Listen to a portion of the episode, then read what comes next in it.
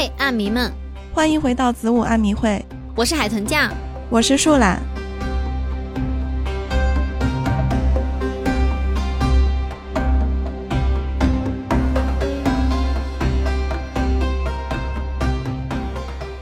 本期案件的这个案情呢，让我有联想到最近发生的一些娱乐圈的事件吧。其实，嗯，它也并不是娱乐事件，它其实是犯罪事件。就是台湾那边掀起了一波 Me Too 运动。哦，我听说了，但是我不知道具体是什么事儿啊。我只知道黄子佼他闹自杀是吧？对，还有那个炎亚纶，就是。哦，冲到了他的那个受害者的新闻发布会现场，嗯嗯然后鞠躬道歉在那边。这个事儿我知道。那这个运动呢，就是一些受过性骚扰、性侵犯的一些受害者站出来呢，就指控那些呃曾经对他们施暴过的人，嗯、这样的一个活动。哦，对，当然这些受害者呢，其实并不是只有女性，嗯，也有男性。就我们前面说的那个炎亚纶，他呃曾经侵犯过的那个，当时那个人还是个未成年，一个男孩。嗯。对，所以说我们今天讲的这个案子呢，也可能会引起有一些人感到不适，因为他的这个案情确实是让人听上去就很抓狂、很愤怒，嗯、就是已经超越了一些呃人伦的底线。对，嗯，好，那么我们就开始讲述今天的案件。二零一九年二月，澳大利亚西南威尔士地方法院进行了一场特殊的审判。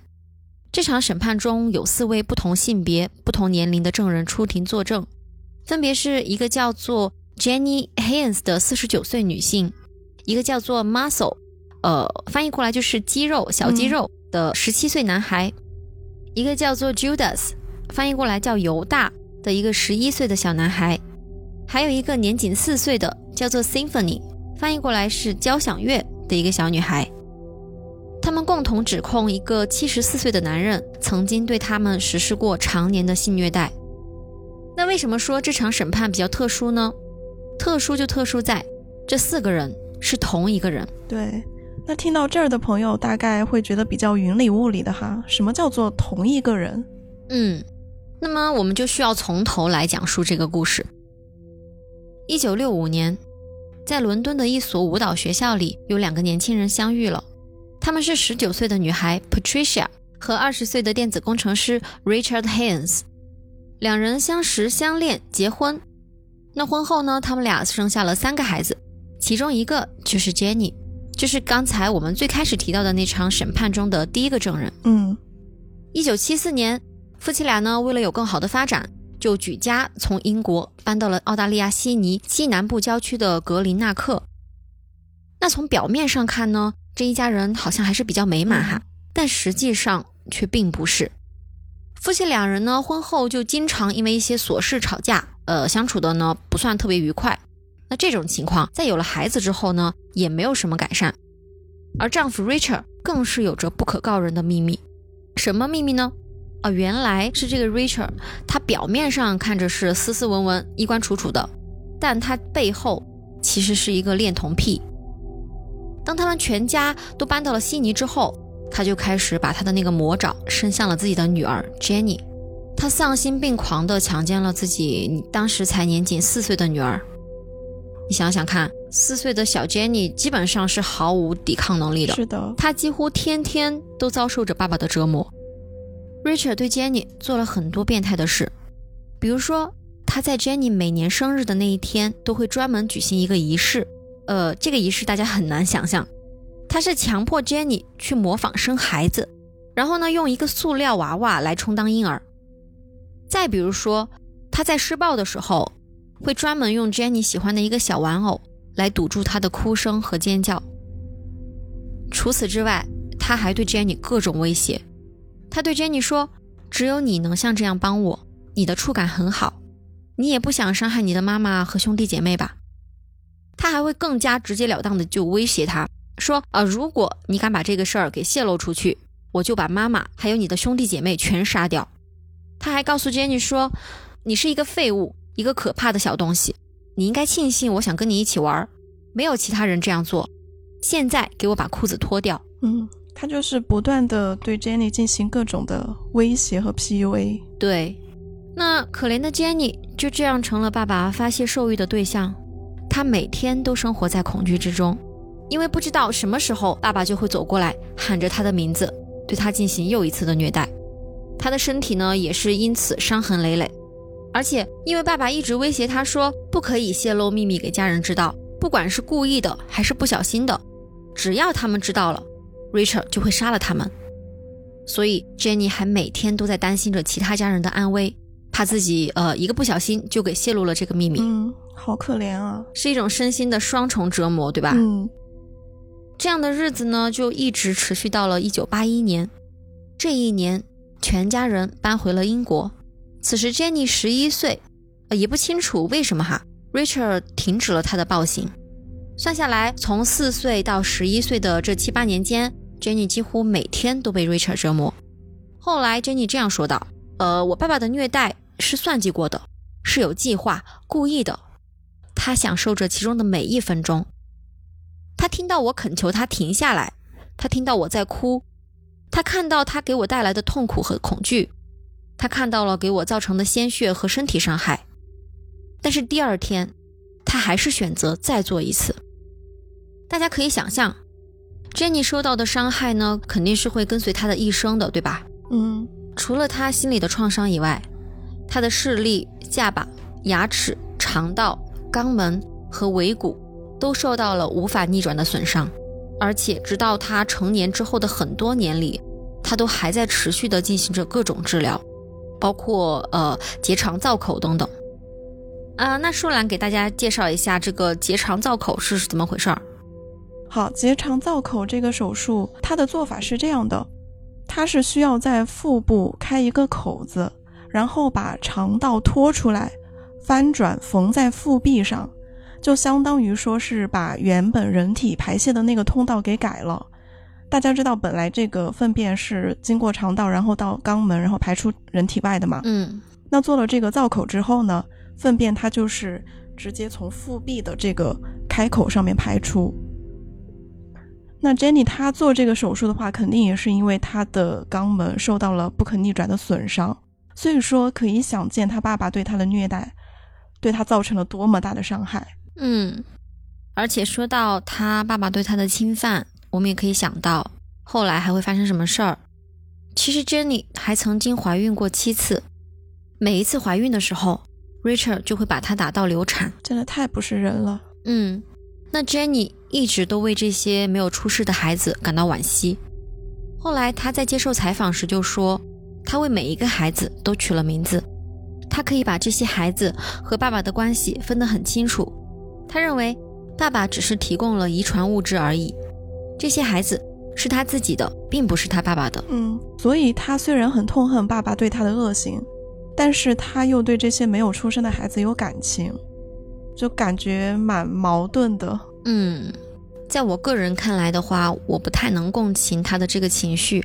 啊，包括我之前也有看到一些其他的案件嘛，嗯，就是有一些被强奸的受害者，他们之后就生下了那个孩子嘛，嗯，但其实后来的很长时间之内哈，这些人对生下来的孩子也是也是有一些怨恨以及厌恶的情绪在里面，嗯，可能他们看到这个孩子会想起那个痛苦的回忆吧，嗯，这个点我觉得挺能理解的，是，好，那么我们就回到时间线上继续讲述。Jenny 一家人回到英国之后，过了三年，到了1984年，Richard 和 Patricia 夫妻俩离婚了。所幸的是，Jenny 并没有因为不幸的遭遇而一蹶不振，她想方设法地逃离了这个家，逃离了这个禽兽父亲，并且她还在心里暗暗发誓，有朝一日一定要让 Richard 受到惩罚。那从2009年，也就是她39岁开始，Jenny 就数次报警。报告他爸爸的虐待行为，但是都被忽视了。同时，他也认识到必须用知识来武装自己，于是他非常用功的读书。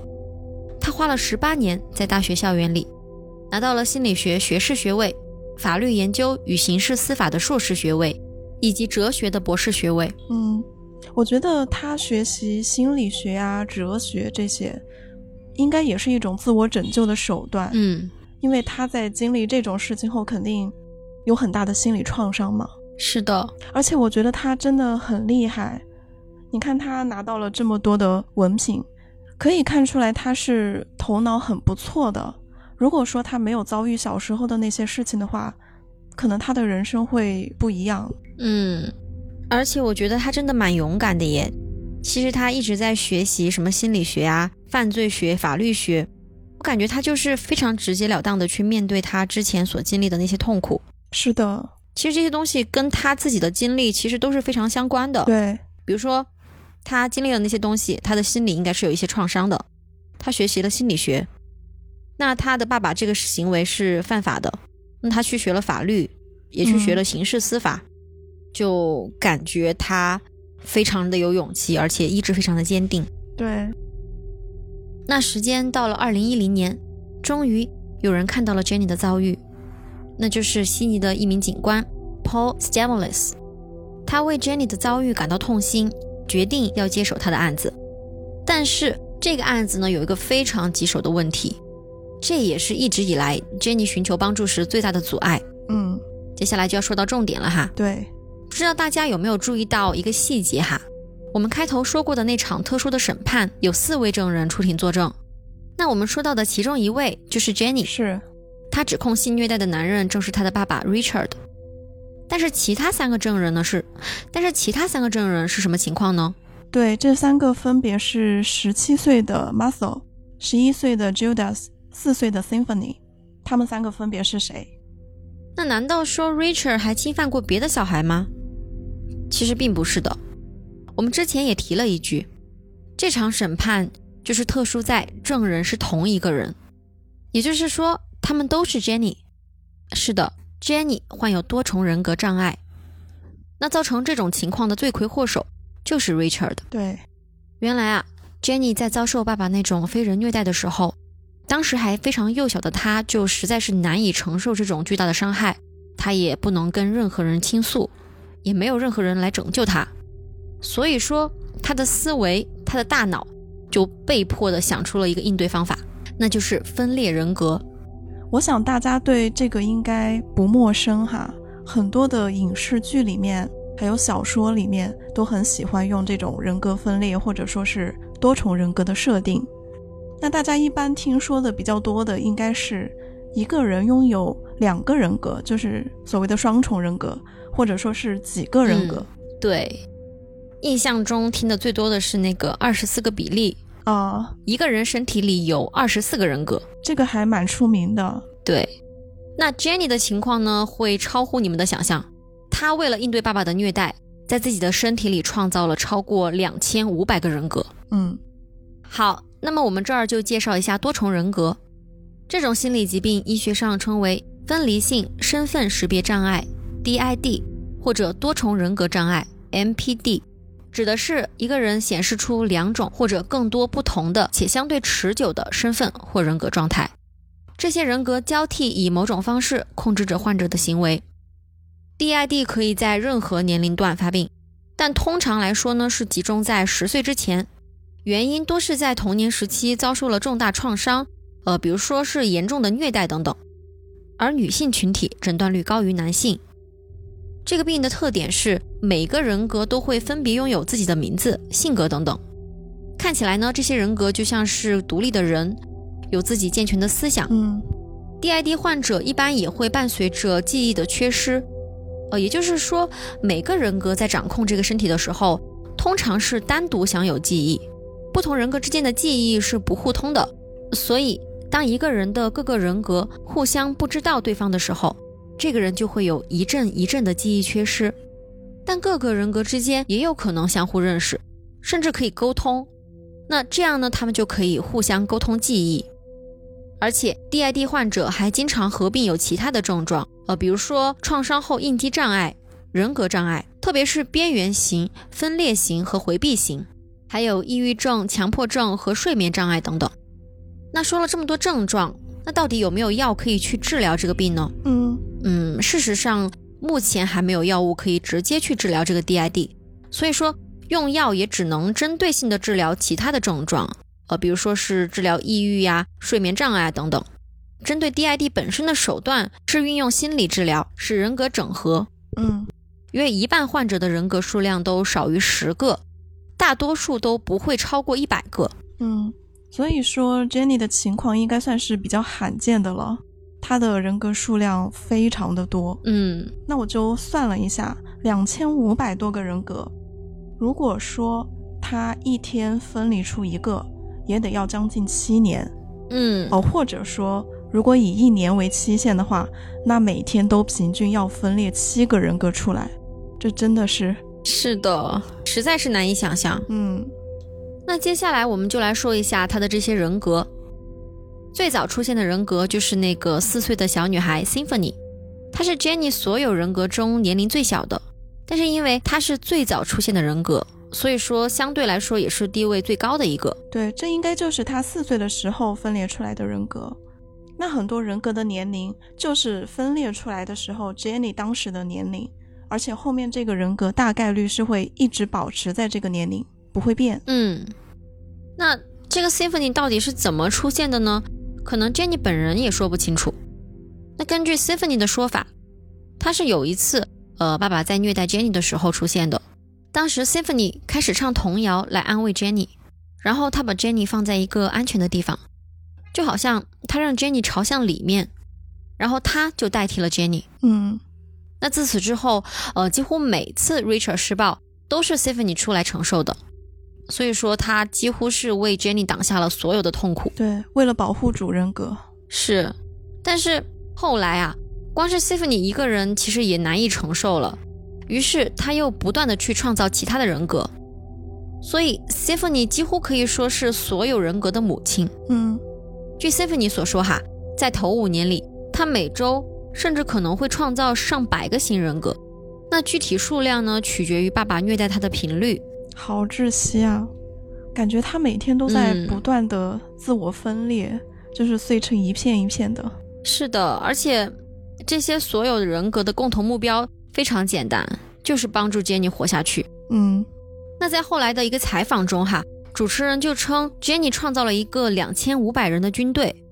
Jenny 说她很喜欢这个称谓，对她来说确实是如此的。对，那其中有一些人格是这个团队中的常驻人员，负责一些核心事务，比如说八岁的小男孩 Ricky，他的工作就是在每次爸爸施暴时，呃，分配人员出去面对。当一个人承受不住的时候呢，他就再派下一个人出去接手。Ricky 说，他们每个人都有一个桶来盛装痛苦，他负责监控这些桶是否已经装满溢出来。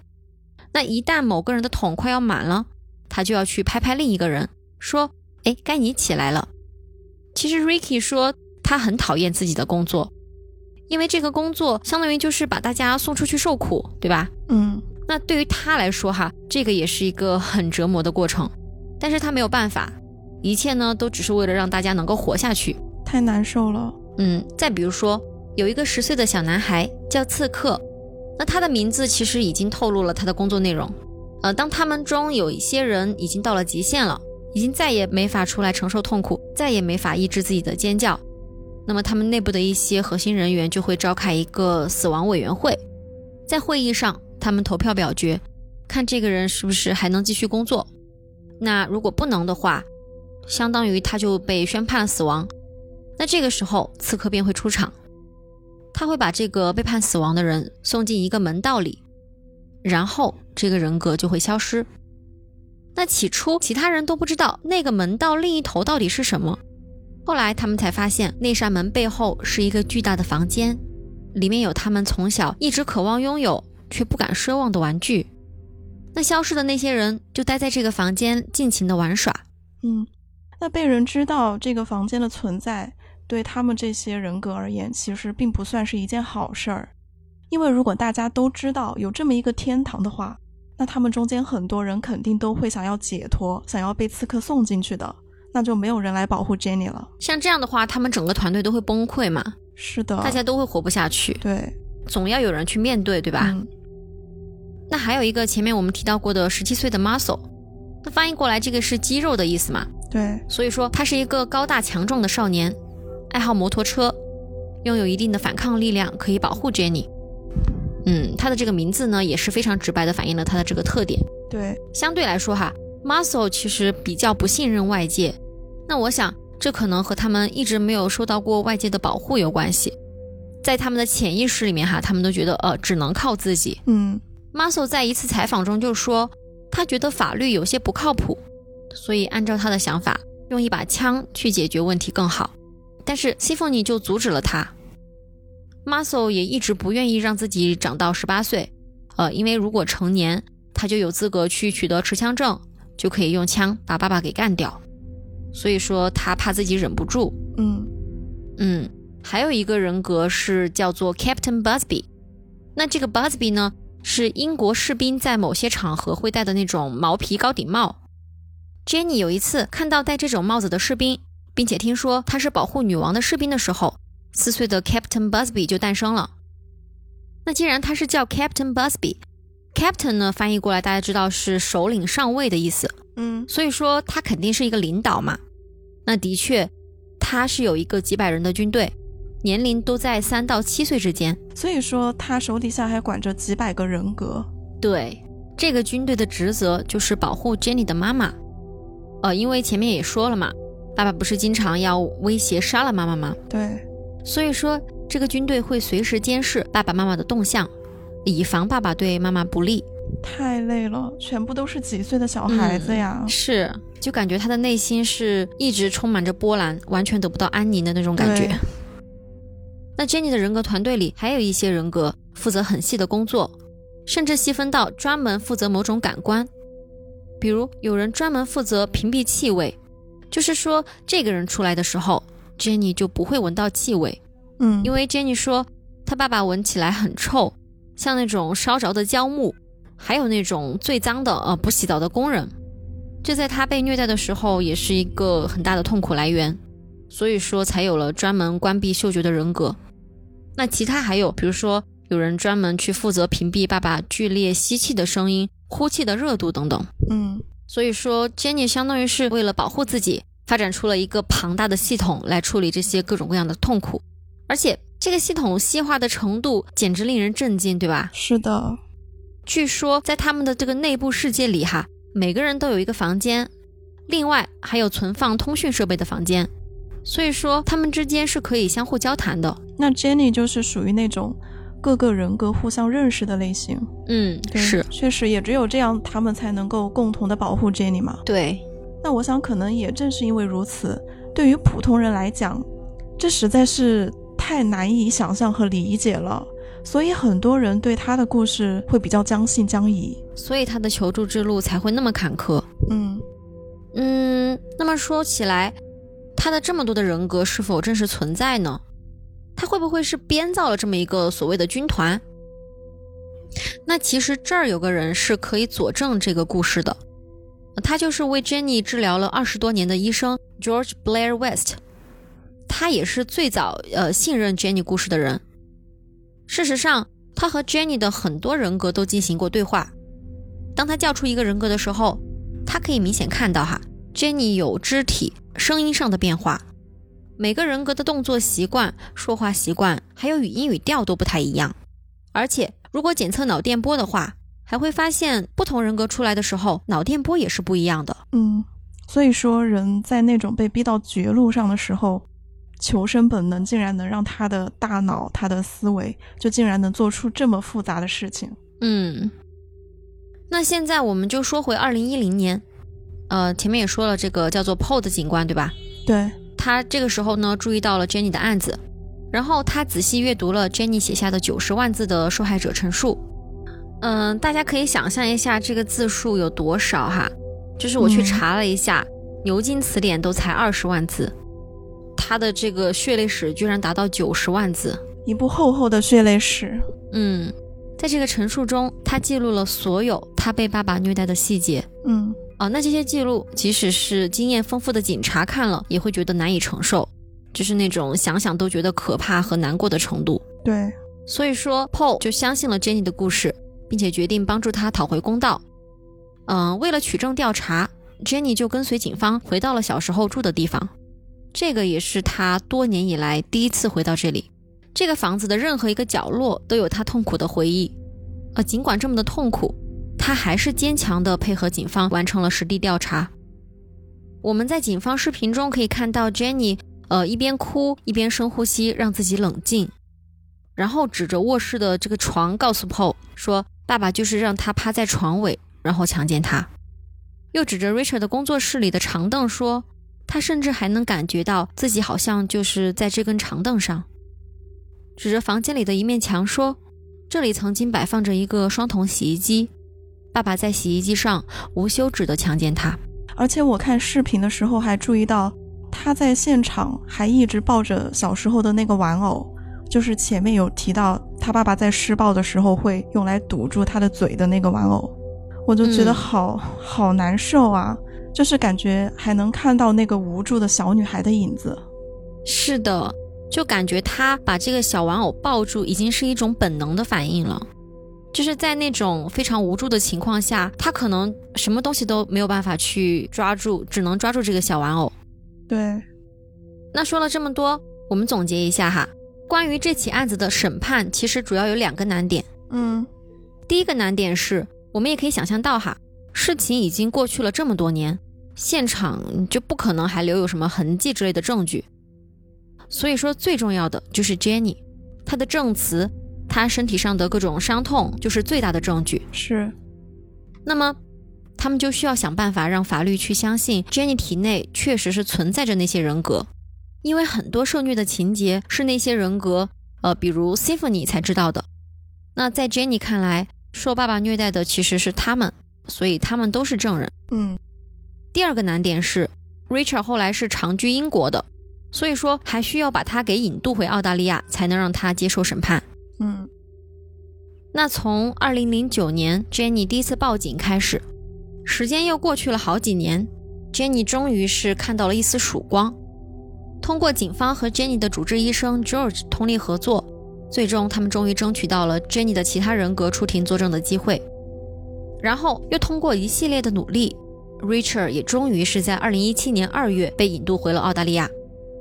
当时他因为性侵儿童，已经在英国服刑了七年，跟死恋童癖。二零一九年二月，Jenny 和他的其他人格 Symphony、Judas 和 Muscle 站上了证人席，指控父亲对他进行惨无人道的虐待。那 Richard 也是承认了罪行。二零一九年九月，他被判处有期徒刑四十五年，至少服刑三十三年才可以假释。那后续他还被判赔偿 Jenny 八十四万美元。所以说，呃，Richard 大概是会死在牢里了。毕竟，嗯，他接受审判的这个时候已经七十四岁了。嗯，哦，另外我还要补充一点，我们现在之所以会知道 Richard 具体的身份名字，都是因为 Jenny 她放弃了匿名权。本来出于对受害者的保护，他是可以选择匿名的，但是这样的话，加害者也会匿名。而 Jenny 她认为应该让全世界都知道她爸爸的罪行，让所有人都知道就是这个人。所以说，Jenny 就主动放弃了匿名权，即使这样会曝光他自己，可能会面临一些不能预料的评价或者攻击之类的，他也就是毫不畏惧。对我前面也说了嘛，他真的是非常的有勇气，通过这一点也能再次佐证，对吧？嗯。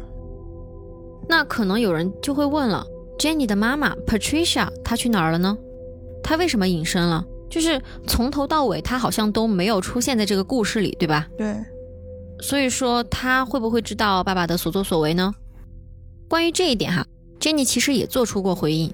她说，她的妈妈包括兄弟姐妹全部都对这个虐待不知情，而且她的兄弟姐妹也都没有被虐待过。嗯，前面说过，Richard 一直都在威胁她，如果告密。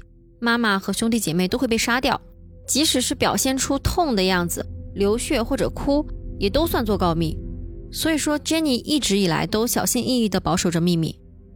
而且，Richard 也很狡猾，他给 Jenny 造成的伤一般都是在衣服可以遮挡的部位。那当然，Patricia 其实也有看到 Jenny 身上有不对劲的时候，这个时候 Richard 就会编造各种理由，比如说是 Jenny 自己弄的呀，或者说是。啊，他是假装的，因为不想去上学什么的。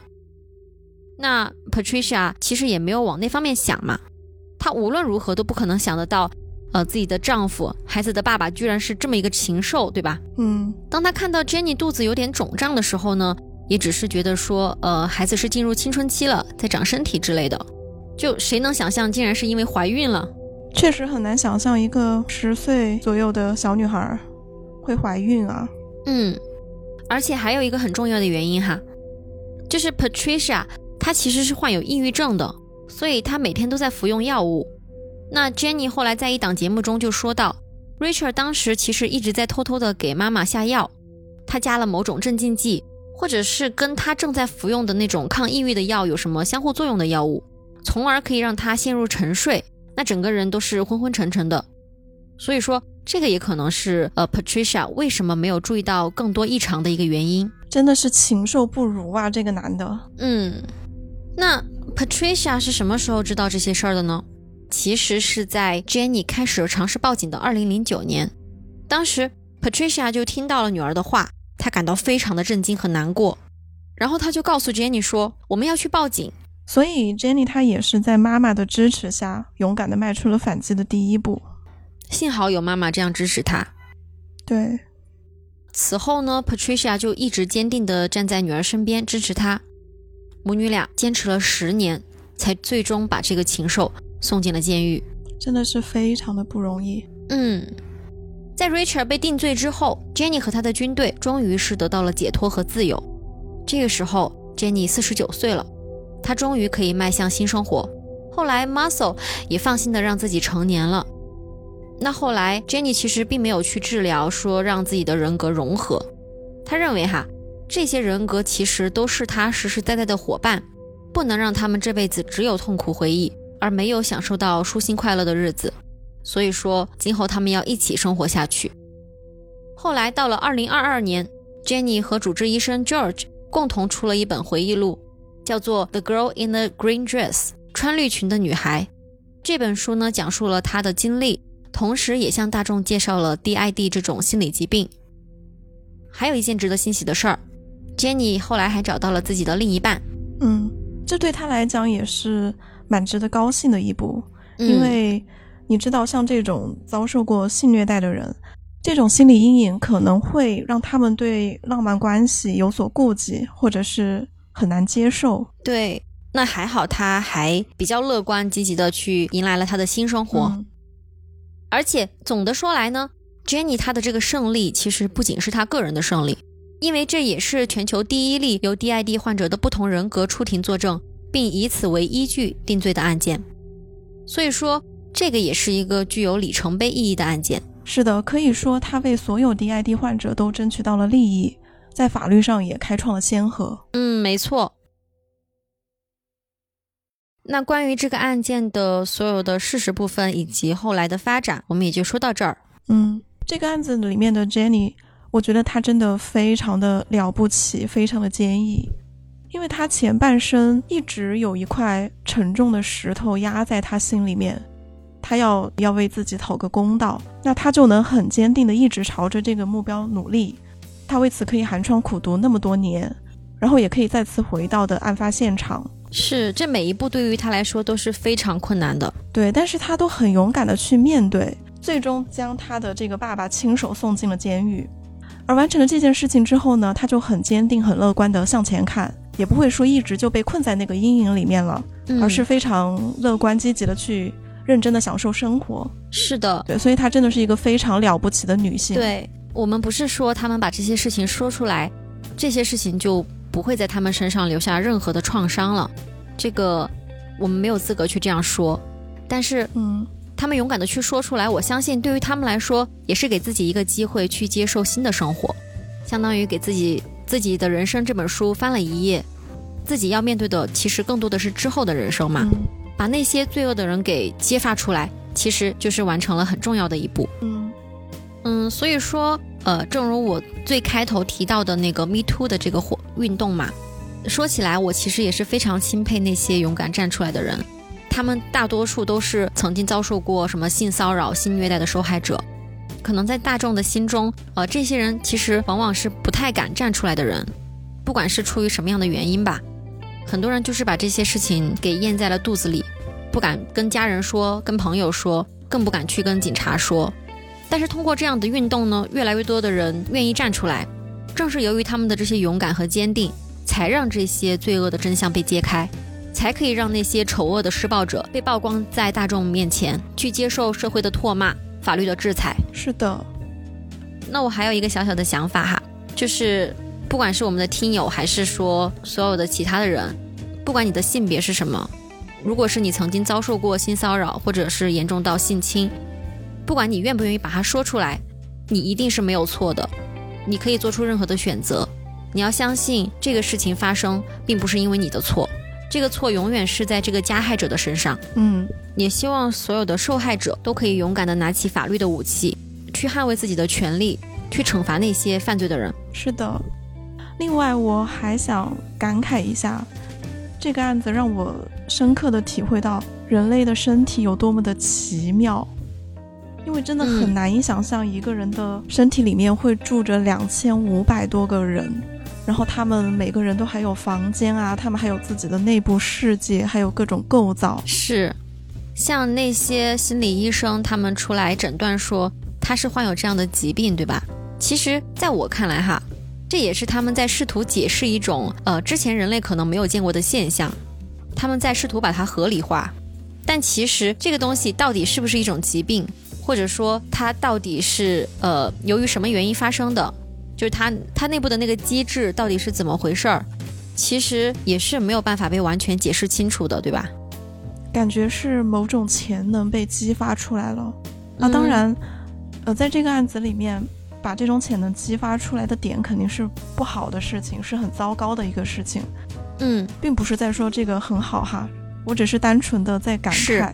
就是他后来表现出的那种想象力之丰富，是我觉得他肯定是一个想象力、创造力、联想力都非常厉害的这么一个人，就他本身是有这么点天赋在身上的。嗯，好的，那本期节目就到这里结束啦。喜欢的话，请给我们点赞、评论和收藏。想要收听更多的真实案件，别忘了关注我们。那我们下期再见喽，拜拜。